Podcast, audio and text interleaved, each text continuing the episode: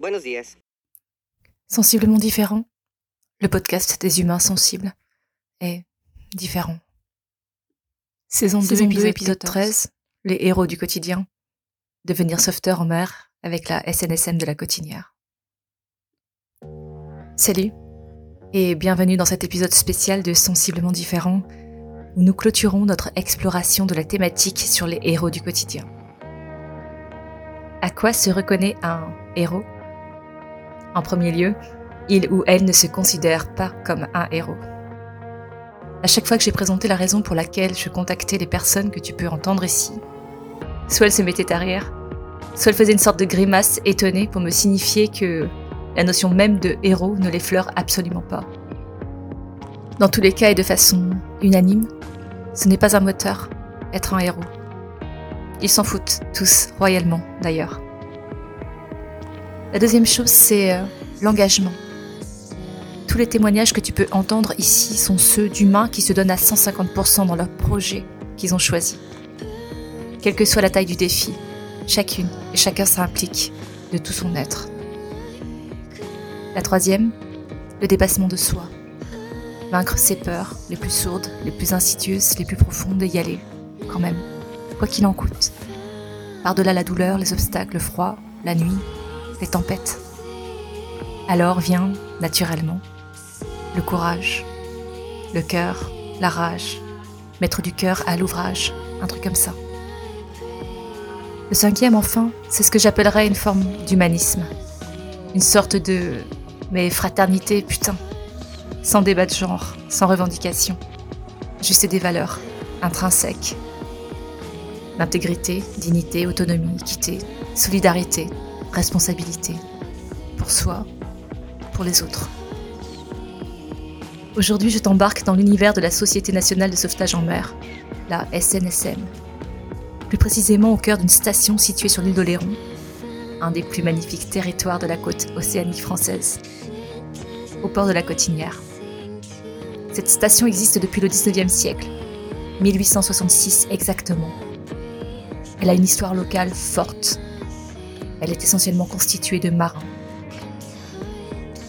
J'ai rencontré un sauveteur, plongeur de bord, une bénévole et un ancien marin, actuellement président de la station locale. Installe-toi, écoute bien. Et si tu te laisses emmener dans l'aventure, attends la fin de l'épisode, je te dirai comment soutenir la SNSM de la Cotinière.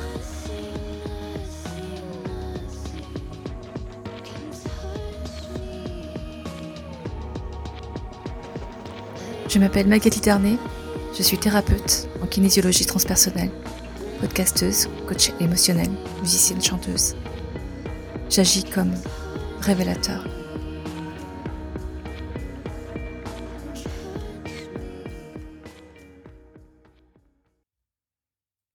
Le sauvetage en mer, c'est d'abord une histoire et surtout des hommes. Eh bien bonjour, je m'appelle Jean-François Vité, je suis président de la station SNSM de la Cotinière depuis 12 ans. C'est la fin de mon... J'ai fait deux mandats, donc ça sera mon dernier. J'ai pris ce poste euh, car mon prédécesseur m'avait coopté et m'avait un peu poussé dans le dos pour que, que je vienne. C'était à mon départ en retraite, j'étais marin autrefois. Ok. Alors tout ce que je voulais dire, c'est qu'on ne s'engage pas à la SNSM pour être un héros, Qu'est-ce que je te disais au sujet des héros? On s'engage à la SNSM pour euh, mettre sa pierre à l'édifice, pour une tradition surtout. Moi je suis cotinard, donc euh, j'ai eu mon père qui était sur le canot de sauvetage autrefois, c'est une des traditions euh, du, village. quoi. D'ailleurs la SNSM a été créée à la Cotinière en 1866, juste après l'année où elle a été créée au point de vue national. Pour en revenir à la chose, la SNSM a été créée, après des, grands drames en Corse et dans le Nord, où il y a eu des gens qui sont noyés, des bateaux qui sont mis au sec, et les gens à terre entendaient les, les appels au secours, mais ils ne pouvaient pas intervenir.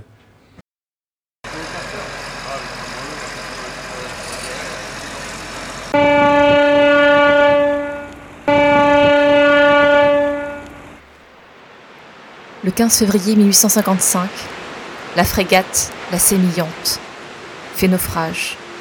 au large de l'île de la Giraglia, située au nord du Cap Corse. La Sémillante est une frégate de la Marine nationale française qui revient de la mer Noire après la guerre de Crimée. Elle transporte des troupes et des approvisionnements. Lorsqu'elle s'approche des côtes corses, elle est prise dans une violente tempête. Conditions météorologiques rudes entraînent le naufrage de la frégate, emportant avec elle la majorité des membres d'équipage, ainsi que les soldats et passagers qui étaient à bord. Plus de 700 personnes perdent la vie dans cette tragédie. Tragédie qui marque un tournant majeur en France. Le naufrage de la Sémillante impacte considérablement l'opinion publique. Elle met en lumière les dangers des voyages maritimes, notamment dans des conditions météorologiques extrêmes. Cela a suscité une prise de conscience plus large quant à la nécessité d'améliorer la sécurité maritime, renforcer la sécurité des navires, améliorer les procédures de navigation et de secours en mer, mieux former les équipages. Alors il y a eu des personnes qui se sont levées, un peu comme euh, l'abbé Pierre en 54 et Coluche en, en 86, pour, euh, pour prendre les choses en main. Et donc la SNSM a été créée. À l'époque, ça s'appelait Société Centrale de Sauvetage des Naufragés. Il y a eu des gens qui ont versé de l'argent, beaucoup, pour, euh, pour démarrer. C'était à l'époque, c'était sous la présidence d'un amiral et ça a démarré comme ça. Au XIXe siècle, il y a une expansion significative du trafic maritime en raison du développement économique, du commerce international, de l'essor industriel. Cette augmentation du nombre de navires en mer entraîne une augmentation des risques de naufrage et met en évidence la nécessité de renforcer les capacités de sauvetage en mer. Jusque-là, des initiatives locales de sauvetage existent parmi les communautés côtières. Les méthodes de sauvetage peuvent varier d'une région à l'autre et il n'existe pas de coordination au niveau national.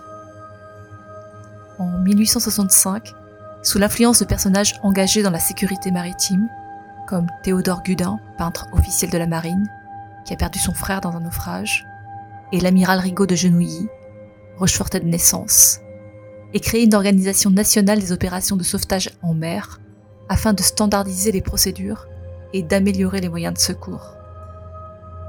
Ainsi naît la Société centrale de sauvetage des naufragés, SCSN.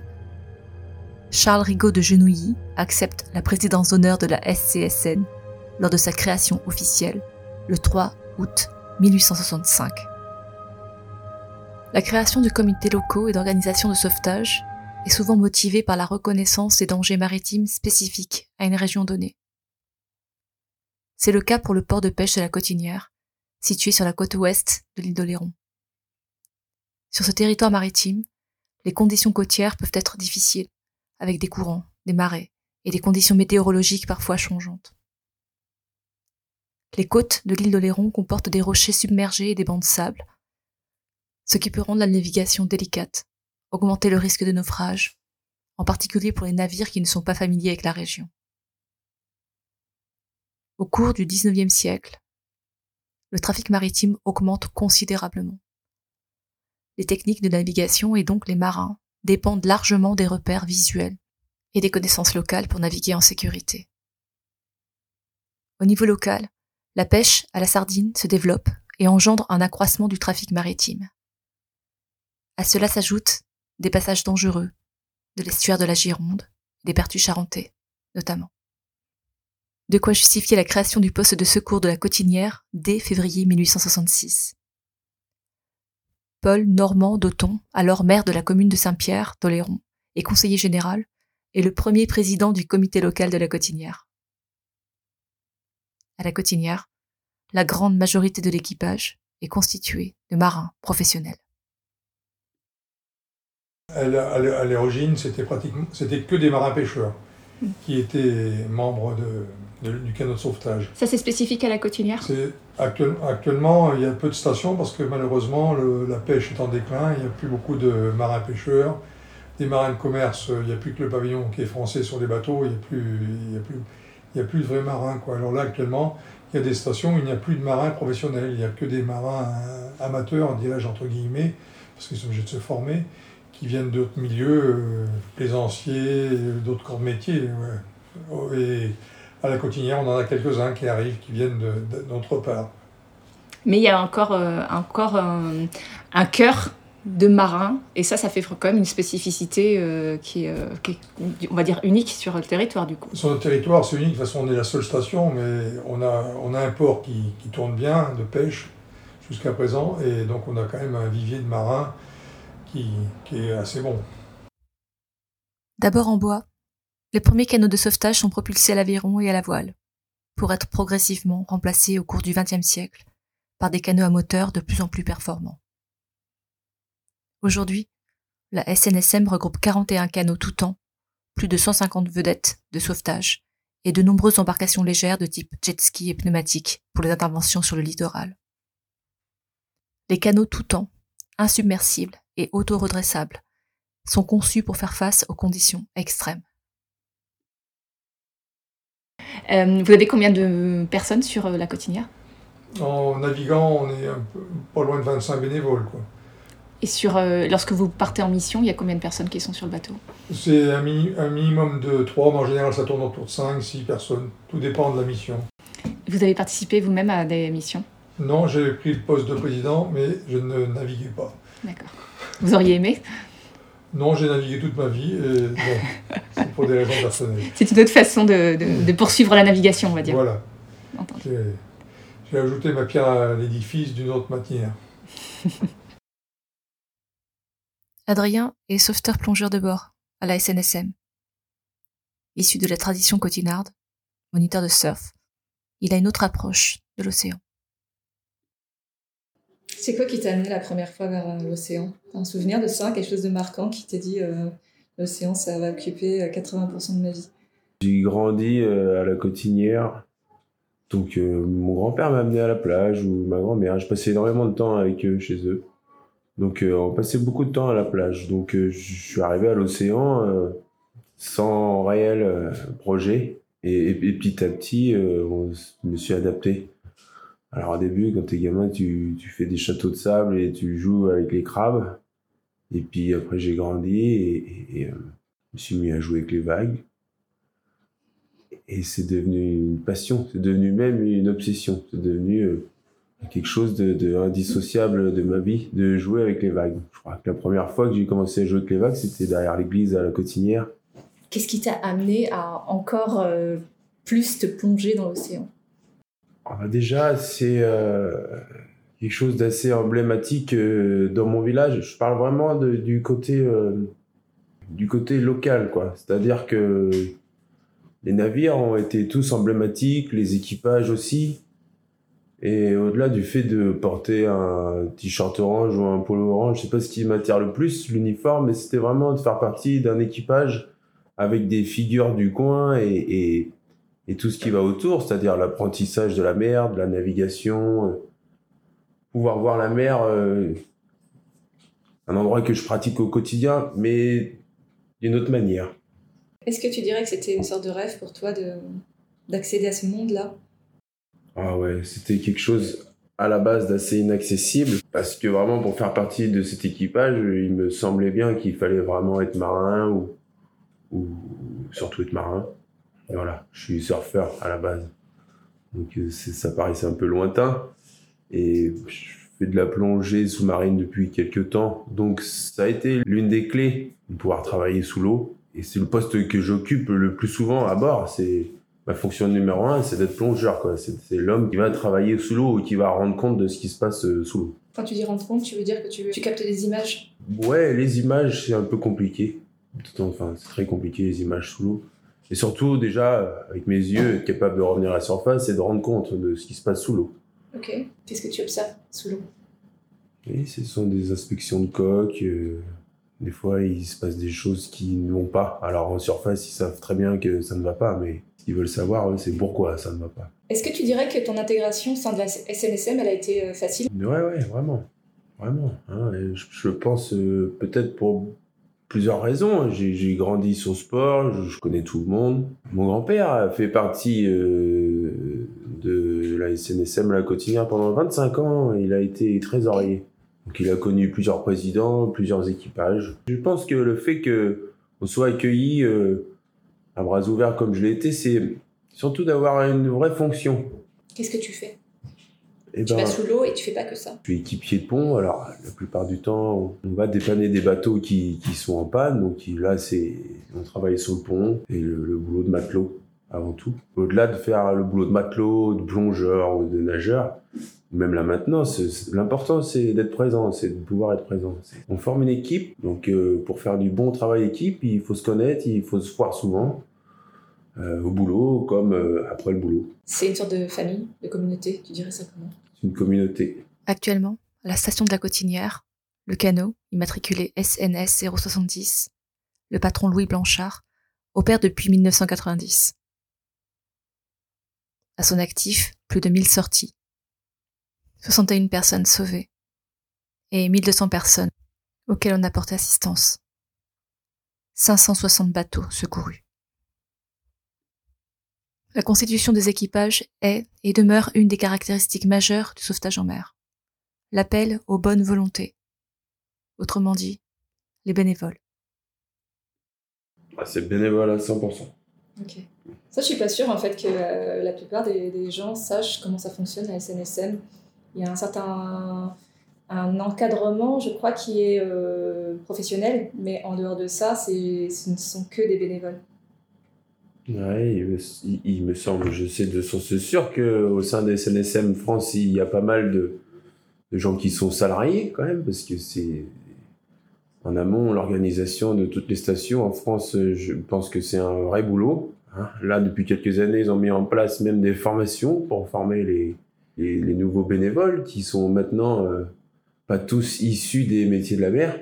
Avant, je dirais, peut-être il y a 30 ans de ça, la plupart des équipages de SNSM étaient c'était des, marins du coin, clairement. Et là, euh, ça s'est un peu ouvert ces dernières années.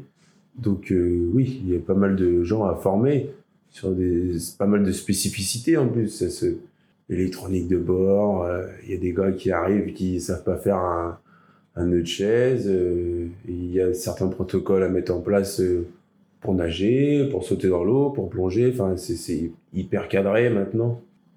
Ils ont des salariés pour pouvoir former euh, tout ce petit monde. Toi-même, tu as, tu as suivi des formations? Ouais, j'en ai fait deux, trois. ouais. J'ai appris certains protocoles de plongée. Ouais. C'est, c'est vraiment ce qui me plaît le plus dans ce, dans ce job. C'est, là où je me sens vraiment le plus utile. Donc, euh, ouais, j'ai appris plein de choses. C'était une belle formation.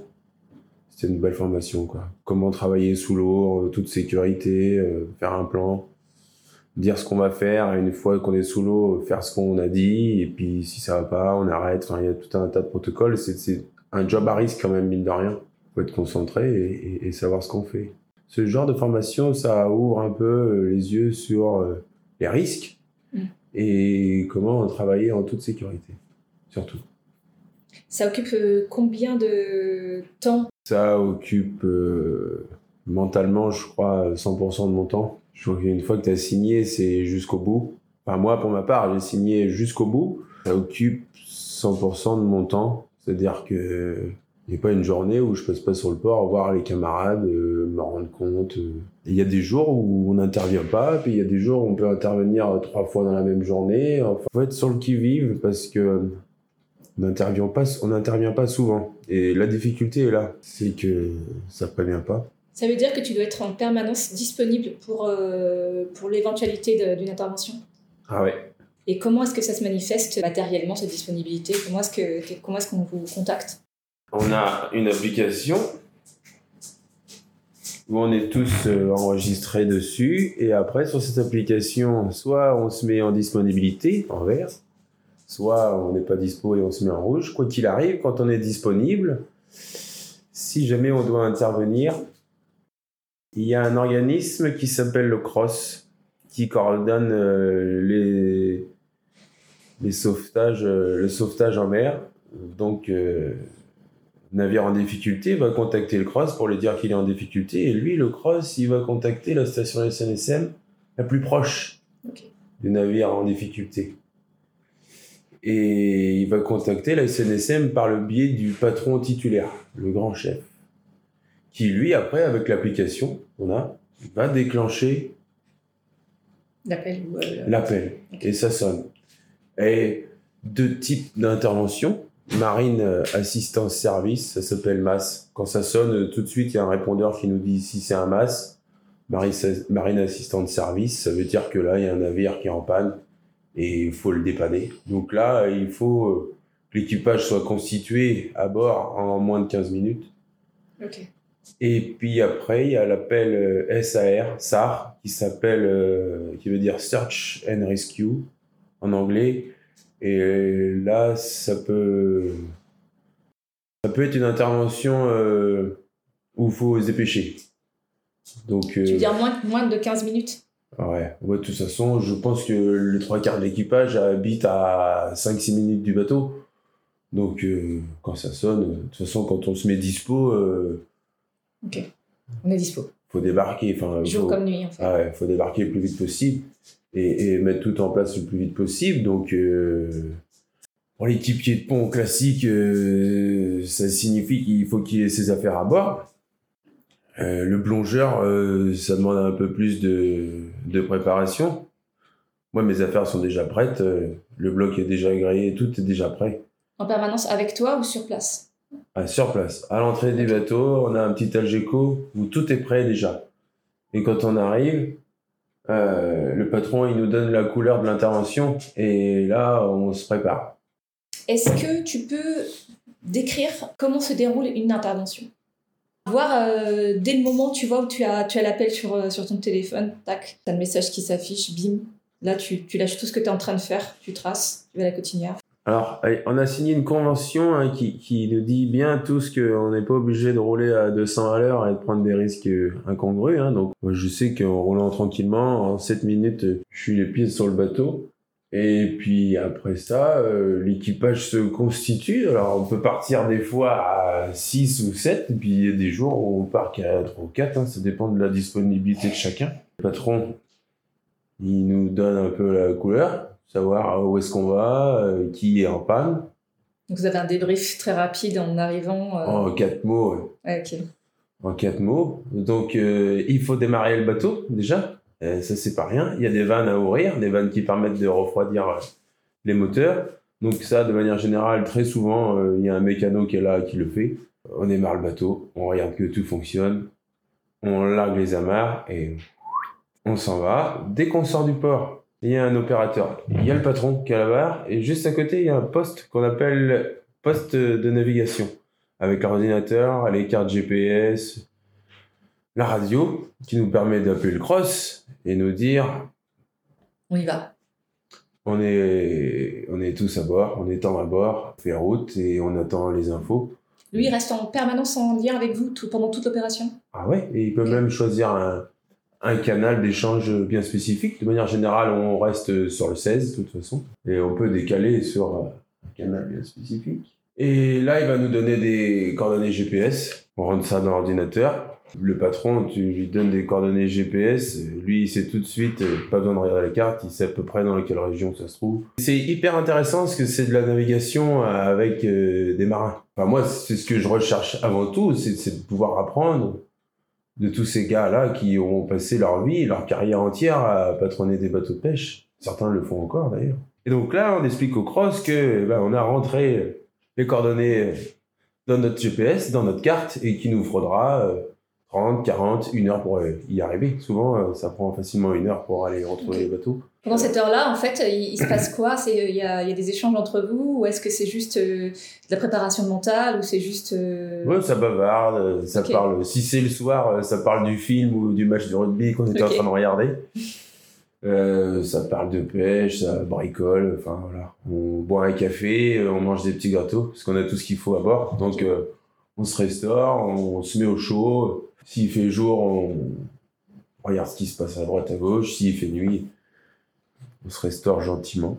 Et tout de suite, ce qu'on prépare, c'est la remorque, parce que là, sur de l'assistance comme ça, le but du jeu, c'est de ramener le navire à- au au port. port Donc, euh, on a une remorque, un boot, hyper long, qui fait, je crois, quasiment euh, 400 mètres de long, assez gros, très gros. Et euh, ça, ça va nous servir à remorquer euh, le bateau en panne chez nous. Donc, euh, pour que ce bateau récupère cette remorque, il faut avant envoyer un petit bout et il faut la balancer avec ce qu'on appelle une touline. Une touline, c'est une espèce de petite pomme tressée qu'on a mis au bout d'un petit bout et ce petit bout, il est, euh, il est fixé à la remorque euh, avec un avec un tout ça, avec un de chaise, tout ça. Donc ça, ça se prépare. Il faut préparer sa touline. C'est quelque chose pour celui qui balance la touline, c'est un rituel parce que très souvent, si on navigue de nuit ou s'il fait pas très beau, ça bouge énormément. Donc on arrive vers le bateau en panne et ça prend pas euh, trois heures. C'est-à-dire que le bateau est là, on arrive ici, la touline est prête et on passe derrière et on balance la touline. Les marins en face ils récupèrent la touline et nous on commence à virer la remorque. Ils accrochent la remorque euh, à leur bateau et on rentre. Euh, ouais, en fait, ce rituel-là, en fait, il est presque, c'est le, fondement du truc, quoi. C'est quelque part, c'est pas que tout se joue là, mais quasiment dans le sens où si c'est pas correctement fait, tu, tu, tu rates ton, ton, opération, quoi. Ouais. Après, on a le droit de. De se planter. Ah ouais. des humains. On a le droit de se planter. Il y, a des, il y a des moments où il fait vraiment pas beau, où le bateau il bouge beaucoup, donc euh, tu peux pas forcément te mettre au bord, tu peux pas te mettre dans de bonnes conditions. Donc euh, ça, peut arriver que ça foire, rien ne t'empêche de recommencer. Et là, c'est parti, vous accrochez le bateau et c'est le, le, retour euh, vers le port. Quoi. Ouais. C'est quoi la sensation quand vous trouvez le bateau et que vous le voyez en mauvaise posture euh, C'est quoi le sentiment que vous avez à l'égard de ce bateau-là? Il, il y, a, un truc, euh, je sais pas, il y, a un, il y, a un lien particulier qui se crée. Il y a quoi Tu vois le bateau, tu fais quoi? Tu ressens quoi?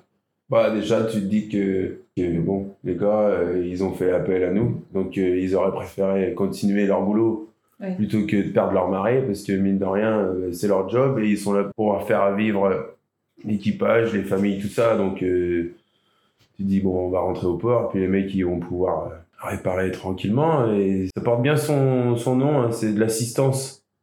C'est de l'assistance, hein, parce que autrefois, un, bateau comme ça, il se fait pas remorquer forcément tout de suite. Il peut, il peut dériver dans des zones hyper dangereuses où il peut y avoir des complications. Donc là, tu te dis au moins, on ramène les copains euh, au port et tout se passe bien, tout va bien se passer. Il y a, un échange avec euh, l'équipage que vous venez de, secourir après ou, euh, ou est-ce que vous n'avez pas le temps de ça ou, Si, en fonction des affinités. De toute façon, on se connaît tous de vue, on se connaît tous. Ça veut dire que les, les, bateaux auxquels vous portez assistance, ce sont essentiellement des bateaux de pêche? Ah, 90%, oui. Ok. 90% oui, un vrai savoir-faire à la cotinière sur ce type d'intervention-là. Euh, on intervient de, de quasiment euh, Ourtin, c'est-à-dire euh, du Médoc jusqu'au nord de l'île de Ré. Au-delà de ça, c'est la vedette des Sables qui, qui s'en occupe, mais on a un champ d'action assez large. Je pense que le cross, ils sont bien au courant que le savoir-faire cotinard, il, il fonctionne.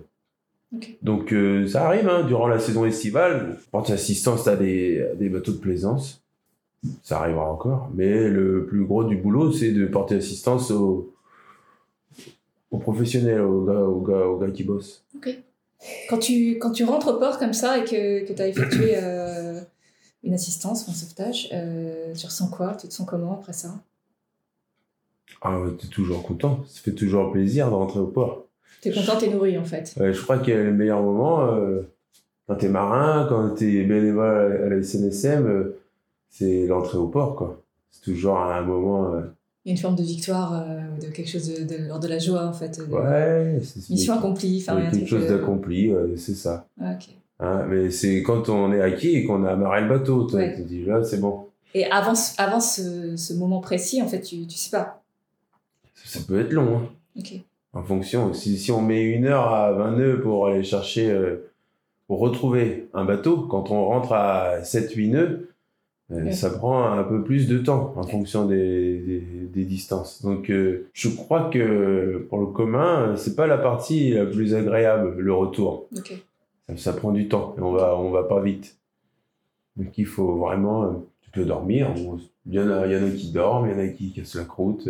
Sauvetage, ça veut dire que les conditions sont difficiles.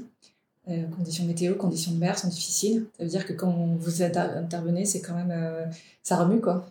Ouais. Ça, c'est euh, quelque chose qui est dont tu as conscience en permanence que c'est dangereux, du coup, qu'il y a un risque derrière Est-ce que tu vas à la peur au ventre? Est-ce que comment, comment ça se passe? Que chacun connaît ses limites.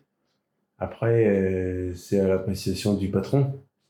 C'est lui qui dit on y va. C'est lui qui dit toi tu viens, toi tu viens, mais toi peut-être pas. Mm. Et puis après, euh, ce, qui, ce, qui, est dangereux, c'est que naviguer dans des conditions de mer euh, compliquées, c'est fatigant. Et de là peut découler euh, des accidents. Naviguer quand il fait pas beau, c'est très fatigant. Pour tout le monde. Donc, comment tu te ressources, toi, par rapport à ça? Comment est-ce que tu fais pour être en permanence disponible dans le présent? Ça veut dire que tu t'entraînes physiquement? En tant que plongeur, tu dois d'être en forme tout le temps, déjà. Après, euh, moi, il n'y a, pas que, a pas que ça. Je, passe beaucoup de temps dans l'eau et j'espère en passer encore euh, énormément. Donc, ça s'entretient, euh, s'entretient quotidiennement. Donc, oui, il faut être en forme physique, ça c'est sûr. Mais c'est vraiment un job de tous les jours, ça. Et du coup, le, le, quota, en fait, entre le moment où tu vas vraiment intervenir sur le terrain et le reste du temps, il est, il est quand même dédié essentiellement à l'entraînement, à des mises en situation, de ce genre de choses pour pouvoir être le plus euh, affûté sur, sur le vrai instant. Quoi. Ouais. Donc euh, je suppose qu'entre les moments d'intervention et le reste du temps, il doit y avoir, euh, je sais pas, 80-20 ou 80 d'entraînement et euh, pour son intervention. chacun, ouais, chacun, chacun fait sa petite sauce en temps off, quoi. Chacun fait sa petite sauce. J'essaie de passer un maximum de temps sous l'eau et de pouvoir vivre des situations plus de situations possibles pour, pour être capable de m'adapter. Mm. Parce que quand tu es sous l'eau, euh, il faut euh, quand même avoir euh, les yeux grands ouverts, être lucide et savoir quoi faire en cas de X problème. Alors que c'est pas le moment forcément où tu as une bonne visie, où tu as des conditions qui sont smooth, c'est pas, c'est pas de la plongée de tourisme quoi. Ah non. On voit rien. tu, ouais, tu vois rien, tu fais juste appel à tes sens. souvent, moi je ferme les yeux ça m'arrive des fois à l'hiver quand euh, l'eau est très froide et, très sombre. Tu fermes les yeux et juste par rapport à ce que tu as déjà vécu, tu te fies à ce qu'il y a au bout de tes doigts. En plus de ça, j'ai des camarades plongeurs qui sont exceptionnels, euh, expérimentés, euh, très expérimentés. Donc j'ai de, de, très bons conseils. Tu t'attendais à vivre cette aventure comme ça parce que vous comptez les uns sur les autres, vous dépendez les uns des autres. Est-ce que ça, en fait, c'est vraiment une expérience nouvelle pour toi et et comment tu, comment tu vis ça? Je, savais qu'en signant, j'allais euh, j'allais côtoyer des, des, figures du port. Avec tout ce que ça comporte. En même temps, j'étais demandeur. Ce sont des, gars voilà, qui, qui m'impressionnent. Je suis très, très souvent. Euh, il y a pas mal de personnages qui m'inspirent, que ce soit avec l'équipage ou même ailleurs pour mon boulot. Il faut savoir faire confiance euh, aux gens qui nous entourent et, et, et, dire quand euh, c'est très très bien et, et dire, aussi euh, quand ça va pas, ben, comment il faut faire pour que ça aille mieux. Il faut communiquer. Il faut communiquer au, sein de l'équipage euh, du canot de la cotinière. Il y a des gens qui sont extraordinaires. Ils sont toujours prêts à t'expliquer comment faire un nœud, comment faire une épissure à trois brins, à quatre brins. Enfin, il y a, il y a tellement de, tellement de choses à faire, à apprendre.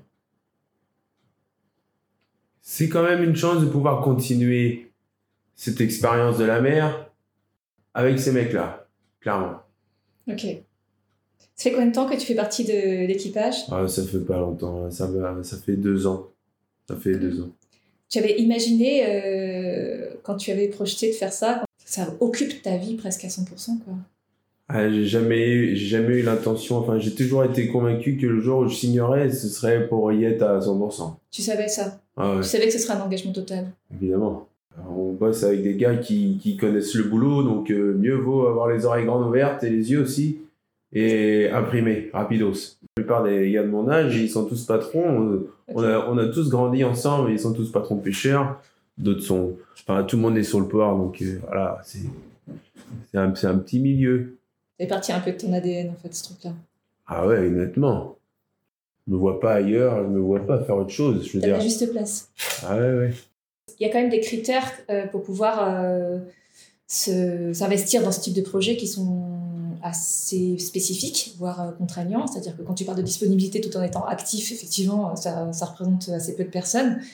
Il y a quand même la passion pour la mer, évidemment. Il y a une certaine condition physique, j'imagine. Et ça fait quand même des, des ouais, des, des, critères qui sont sélectifs, très sélectifs. Ouais. C'est très sélectif. C'est quoi pour toi la, la plus grande difficulté euh, que tu as dû surmonter? Ou que tu dois surmonter d'ailleurs euh, au quotidien dans cette aventure-là? Ah, C'est la disponibilité. c'est de pouvoir être dispo le plus souvent possible. Hein, il faut quand même euh, pas oublier que on a une vie professionnelle, on a une vie de famille. Ça, c'est très important. C'est ce qui fait qu'on a un bon équilibre. Et ensuite, il y a l'équipage, quoi. Il y a le, canot. Donc, il faut jongler. Il faut jongler entre ces trois points hyper importants, la famille, le job, c'est la priorité number one, et le canot. La SNSM en chiffres, c'est 9000 bénévoles, plus de 12 000 interventions de sauvetage, plus de 32 000 personnes prises en charge. C'est une histoire de naufrage, de sauvetage, marquée par des drames, comme le 7 août 1986, ou le 7 juin 2019. Parfois aussi, il y a de bonnes opérations.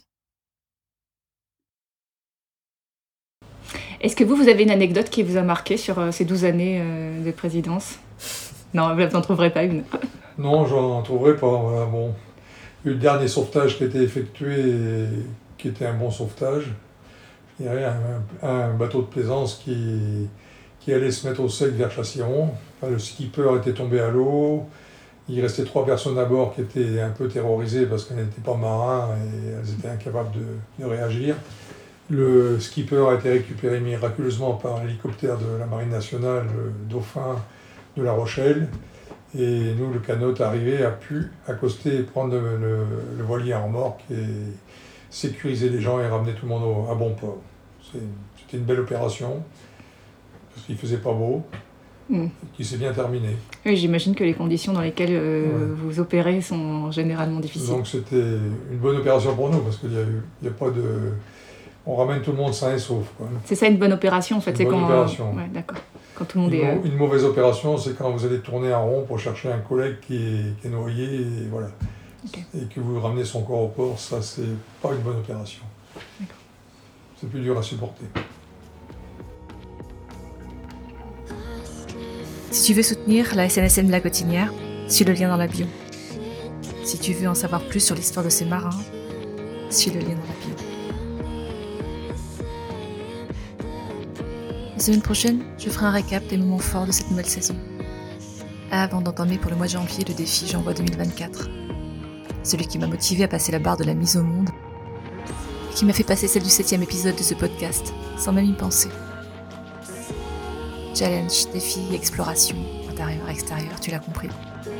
J'ai choisi de donner une couleur au récit que je te partage ici. La même qui colore ma vie au quotidien. Faire de sa vie une aventure. Et Abonne-toi à ce podcast que tu peux trouver sur toutes les plateformes pour ne rien manquer et participer à cette aventure extraordinaire, la tienne. Tu peux choisir d'être simple auditeur de devenir acteur. Alors n'hésite pas, commente, like, partage et rejoins la communauté de Sensiblement.